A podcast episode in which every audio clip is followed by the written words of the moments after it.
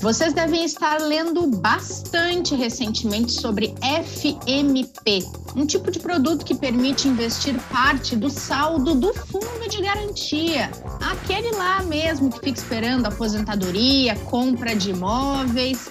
Então a gente vai explicar hoje o que são esses fundos mútuos de privatização.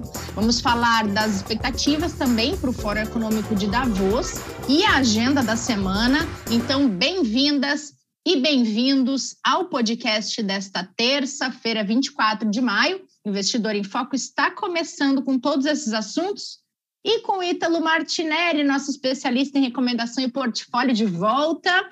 Você estava de folga da gente, Ítalo. Obrigado, bom dia, Renata. Boa tarde para quem estiver nos escutando, se é de dia, se é de tarde. Sim, eu tava, fiquei um tempo fora, estava até com saudade, Renata. Tava comentando aqui com o pessoal, até meus amigos, o pessoal do podcast estavam falando, aí, quando é que você vai gravar outro? Então, estou super feliz aqui de voltar, de gravar mais um episódio aqui e estar tá aqui com vocês. Muito bom, a gente que agradece, Ítalo. E hoje a gente também tem a Tatiana Belisário, líder de produtos de investimentos, que vai contar para a gente, tintim por tintim, sobre este tipo de investimento que eu acabei de falar, o FMP. Tati, bem-vinda, prazer ter você por aqui. Obrigada, Rê. Boa tarde, Rê. Boa tarde, Ítalo. Um prazer estar aqui com vocês também. A gente que agradece. E, pessoal, a gente vai começar falando então um pouquinho de cenário, a gente já entra na explicação dos FMPs, só para não perder aí o calor do momento em que atenções estão bastante voltadas para Davos. Executivos e governantes começam a chegar para o Fórum Econômico Mundial, que ficou dois anos remoto por causa da pandemia, e aí, Ítalo, queria saber de você quais as expectativas do mercado para essas discussões, também para a participação do Brasil. Sempre sai coisa importante de lá, né? Sim, é, acho que primeiro é um ele é um fórum que é super importante porque a gente tem empresários é, ao redor do mundo inteiro, a gente tem vários economistas renomados, economistas de, de banco, economistas chefes de bancos, economistas chefes de casas de research internacionais, a gente tem também os líderes das principais economias mundiais, a gente tem ministros das fazendas, presidentes, banqueiros centrais. Então, todo mundo sentado naquele mesmo fórum, discutindo exatamente uma visão mais estratégica sobre o futuro da economia mundial, discussões também sobre o comércio. Então, ali é super importante para a gente ter um, uma visão aqui de diretrizes que a gente tem para a economia mundial. Assim, a gente, como você falou, né, a gente ficou um tempo, o Fórum Econômico ele, ele ocorreu nos últimos dois anos, mas de forma remota. Então, agora o Fórum está voltando é, de forma presencial mas com um cenário bem diferente da última vez que esses economistas e todos esses líderes se, se reuniram fisicamente, tá, Renata? Aqui a gente tem uma matriz de risco bem diferente, né? É, com um cenário de, de risco bem, bem distinto, com a questão da guerra na Ucrânia, inflação, crises políticas, como a gente viu no Peru, ameaças climáticas, uhum. todas as quebras que temos visto também nas cadeias produtivas, como na China, com os lockdowns. Adicionalmente, o fórum começa semeado agora por um certo temor que é referente à economia americana. É, vários economistas de casas research internacional têm sinalizado recentemente sobre uma possível recessão nos Estados Unidos no médio prazo. Isso não é uma coisa que a gente enxerga por curto, mas a partir de 2023 existe alguns economistas já sinalizando a possibilidade dos Estados Unidos começar a entrar em recessão, recessão técnica. Então, isso também é uma coisa que está pairando muito as discussões do fórum. Inclusive, nesta segunda-feira dessa semana, não foi divulgado um relatório conjunto de diversos economistas-chefes de grandes bancos e empresas de research internacionais, sinalizando toda essa expectativa de uma projeção de atividade econômica mais fraca, maior pressão inflacionária, queda de salários reais e maior insegurança alimentar globalmente em 2022. Então, como eu falei, o fórum ele volta com um cenário bem distinto da última vez que ele tinha se reunido presencialmente. Uhum. Agora, qual o espaço do Brasil né, nessa, nessa discussão? Né? Acho que de forma geral, Renato, quando a gente pensa aqui no Brasil, acho que a visão dos investidores e economistas mundiais nesse momento é positiva para o Brasil, tá?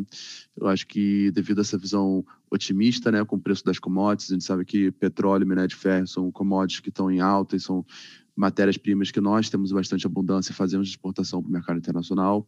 A gente também tem uma visão aqui, existe os economistas e investidores, uma visão positiva sobre o papel que o, o Brasil ocupou com o vácuo deixado pela Ucrânia e Rússia devido à guerra entre os dois países, acabou abrindo um espaço ali para o Brasil também que foi ocupado e cada vez eu acho que também os economistas têm uma visão um pouco mais clara sobre as questões da eleição e tendo menos temor sobre possíveis resultados da eleição no Brasil. Né? Então, eu acho que o principal papel do Brasil, dos agentes que estão brasileiros que estão atuando nesse fórum, é, participar do fórum né, com as suas principais, principais lideranças políticas, visando dar segurança de que o Brasil, de fato, está num caminho positivo e que o Brasil é, sim, a possibilidade de um case de sucesso para os investidores internacionais por médio e longo prazo, visto todos esses pontos que eu mencionei. Tá? Uhum, boa. Começa no domingo, né, Ítalo? Isso.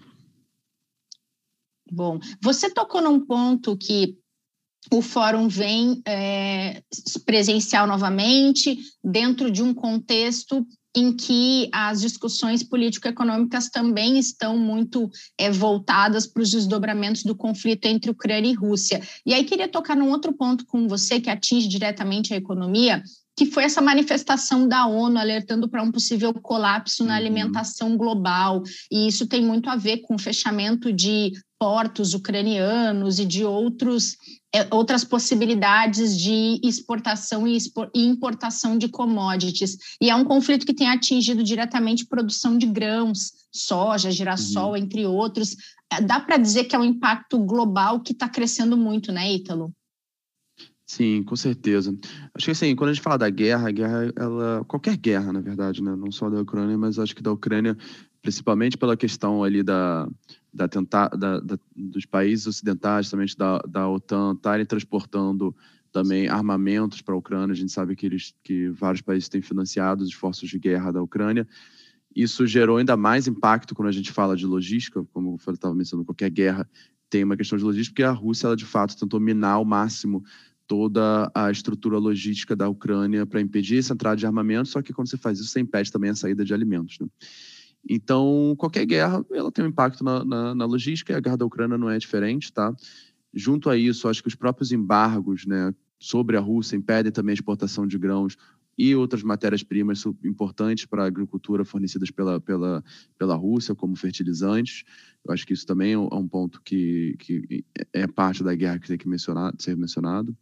Nesse momento, só para você ter noção, o, Renata, o governo ucraniano já sinalizou que ele tem aproximadamente 25 milhões de toneladas de grãos que estão presas e não conseguem deixar o país. Né? Uhum. Nesse, nesse, momento, o principal problema, de fato, são os portos que estão bloqueados no Mar Negro pelos exércitos russos. Tá? Inclusive, as próprias autoridades ucranianas já sinalizaram que essa questão de você ter tantos grãos é, que estão armazenados sem conseguir escoar, isso gera um problema até para já para a próxima colheita, porque a próxima colheita ela não vai ter espaço para armazenamento. Claro. Então, aqui a gente já está discutindo uma, um, um, ponto que vai afeta nesse momento e já a próxima colheita do ano que vem, né? Nesse momento, a principal forma que os ucranianos estão utilizando para exportar os seus grãos é através da Romênia. Então, eles usam, transportam ali pela Romênia e exportam os grãos. Mas, como eu falei, como a Rússia está buscando bombardear várias partes da infraestrutura russa, até isso já está altamente complicado. Você, como você falou né, sobre a ONU, né, o secretário-geral da ONU, Antônio Guterres, ele sinalizou que o problema da segurança alimentar global não vai ser resolvido sem o restabelecimento da produção agrícola ucraniana no mercado mundial. Então, ele sinalizou a, a importância vital que a Ucrânia tem aqui, porque, assim, de fato, quando a gente pensa em grãos, os grãos estão inseridos em praticamente tudo da cadeia de alimentos, desde o pão que a gente come no nosso café da manhã, uhum. até a ração dos, dos, próprios animais. Então, os animais precisam de grãos para poderem fazer todo o processo de crescimento, o processo de engorda. Então, você tem aqui, os grãos eles estão inseridos na cadeia inteira. Então, o impacto para isso daqui, quando a gente olha, é o encarecimento dos alimentos, que a gente já está vendo a nível global, o processo, todo esse processo inflacionário, e potencialmente essa insegurança alimentar que o confronto está gerando, isso pode durar, alguns economistas já sinalizam que isso pode durar anos, da gente demorar talvez até meio final de 2024, até 2025, para restabelecer completamente toda a cadeia produtiva alimentar global. Nossa, é muito sério mesmo, Ítalo. Uhum. É, bom, a gente pior, vai monitorar. É... Ah, diga. Desculpa, só um complemento Imagina. aqui.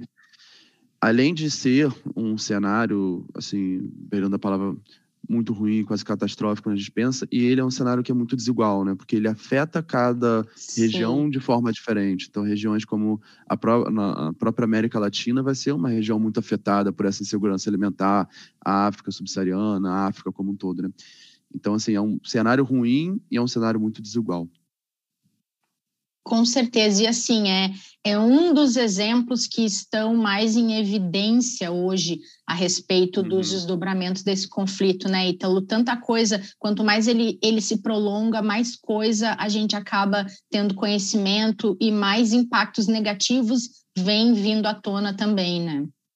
Exato. A gente, quanto mais tempo o conflito dura, mais as matrizes de energia são afetadas, matrizes de alimentos, e cada vez mais a gente vê como de fato as cadeias produtivas elas são interconectadas no mundo e quando como você quando mexe uma peça no tabuleiro você gera um conflito que impede um, uma cadeia produtiva de continuar da forma que ela é feita você vê como é que isso vai desmoronando e vai afetando diversas regiões ao, ao redor do mundo devido a toda essa interconexão é, com certeza. Bom, a gente vai atualizando semanalmente esse assunto aqui no Investidor em Foco. Vou trazer a Tati para a nossa conversa, que a gente prometeu falar um pouquinho de FMP, um assunto que tem aparecido bastante em imprensa especializada em investimentos, em alguns veículos, portais, blogs, perfis. Tati, explica para a gente, então, do começo, o que, que são esses fundos mútuos de privatização? Vamos lá, Rê. Bom, o FMP, é a sigla aqui para o Fundos Mútuos de Privatização, é uma modalidade de fundo criada para permitir o investimento dos recursos do FGTS em ações de empresas estatais em processos de privatização. Então, é, até hoje, é, a gente teve é, duas diferen dois diferentes tipos de fundos FMP. Um deles no ano de 2000, por ocasião da privatização da Petrobras, e em 2002, na privatização da Vale do Rio Doce. Que interessante, né? Uma forma de não deixar o dinheiro todo parado no fundo de garantia, né?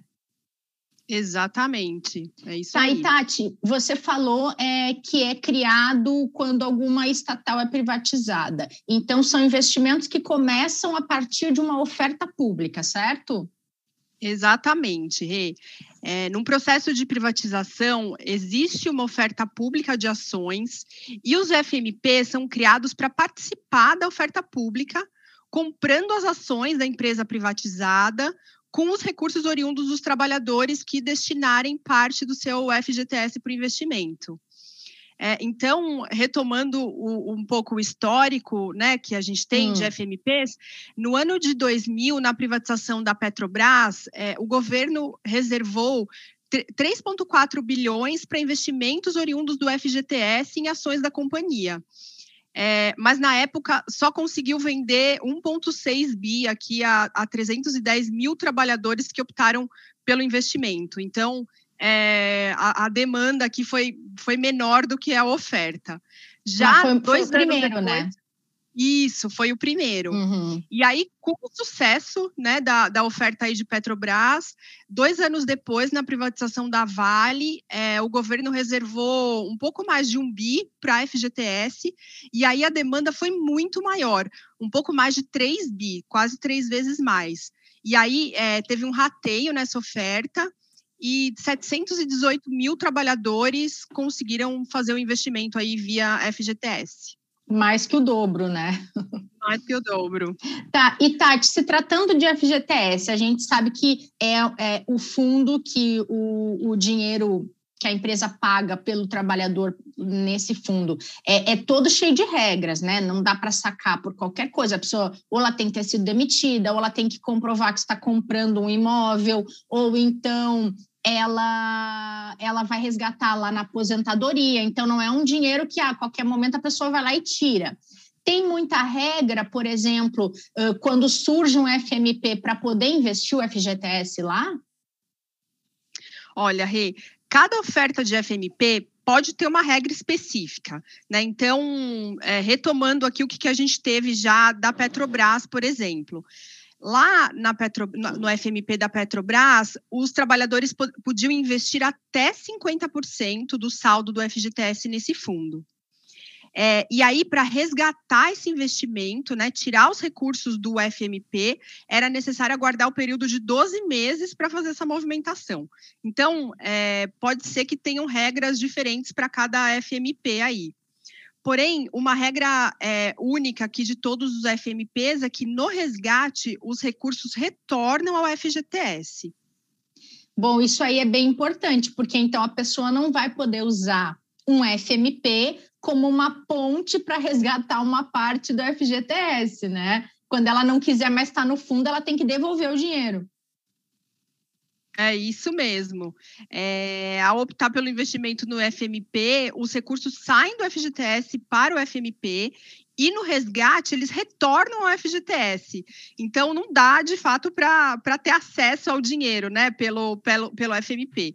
O Entendi. resgate do dinheiro continua obedecendo às regras do FGTS, né? Então, como na compra de um imóvel, ou demissão, ou aposentadoria, né? As regras é, básicas ali do FGTS. Perfeito. Tá, e como é que a pessoa sabe é, quando vale a pena tirar uma parte do dinheiro do FGTS e colocar no FMP? É, é um tipo de produto que tem o seu risco, né? Enquanto o FGTS, mesmo que renda tão pouquinho, não tem risco, né? Quer dizer, tem menos. Com certeza, Rê. É, assim, o investimento num FMP é um investimento em ações né? Uhum. Então, é, você está sujeito aos riscos ali do mercado de renda variável. Então, essa decisão de investir no, no FMP é uma decisão muito pessoal que tem que ser baseada ali no perfil de, de investimentos de cada um. É necessário principalmente avaliar se você está disposto a ter perdas aí no curto prazo, né? Com possibilidade de ter maiores retornos aí no longo prazo. Então, é, acho que para exemplificar aqui um pouco, de novo, né? Se olharmos a, a, rentabilidade histórica aí do nosso maior fundo de FMP de Petrobras, a rentabilidade dele desde o início até hoje foi de 715%. No mesmo uhum. período, o Ibovespa rendeu aproximadamente 510%. Então, colocando em valores, né, para ficar mais didático aqui, se hum. o trabalhador investiu lá 5 mil reais no FMP de Petrobras em 2000, hoje ele teria mais ou menos 35.750. Se esse dinheiro tivesse ficado no FGTS, ele teria aproximadamente 8 mil reais. Nossa, é muita Mas, diferença muita diferença, mas assim, é importante a gente mencionar que tivemos momentos aí, né, ao longo desse período que a ação da Petrobras sofreu bastante e em algumas janelas o fundo FMP sofreu perdas expressivas. Então, é o que a gente diz que é isso que tem que ser avaliado aí pelo, pelo investidor, né? O apetite a risco, é, o apetite a ter perdas aí no curto prazo com possibilidade de ganhos maiores. Com certeza. Agora, é, você e o Ítalo que podem me dizer isso melhor, mas acredito que pelo fato de ser um tipo de investimento em renda variável, na mesma, mais ou menos como se a pessoa estivesse comprando ações daquela empresa que foi privatizada, tem que pensar no longo prazo e pensar como uma fatia da diversificação, né? Não pegar todo o dinheiro possível e jogar dentro de um produto assim, né? É, posso dar minha, minha, minha cota aqui também de contribuição, pessoal? Claro, Eu acho que é super importante quando a pessoa faz a alocação nesse produto, quando ela faz a, decide de fato tirar o dinheiro da FGTS, botar nesse fundo de FMP.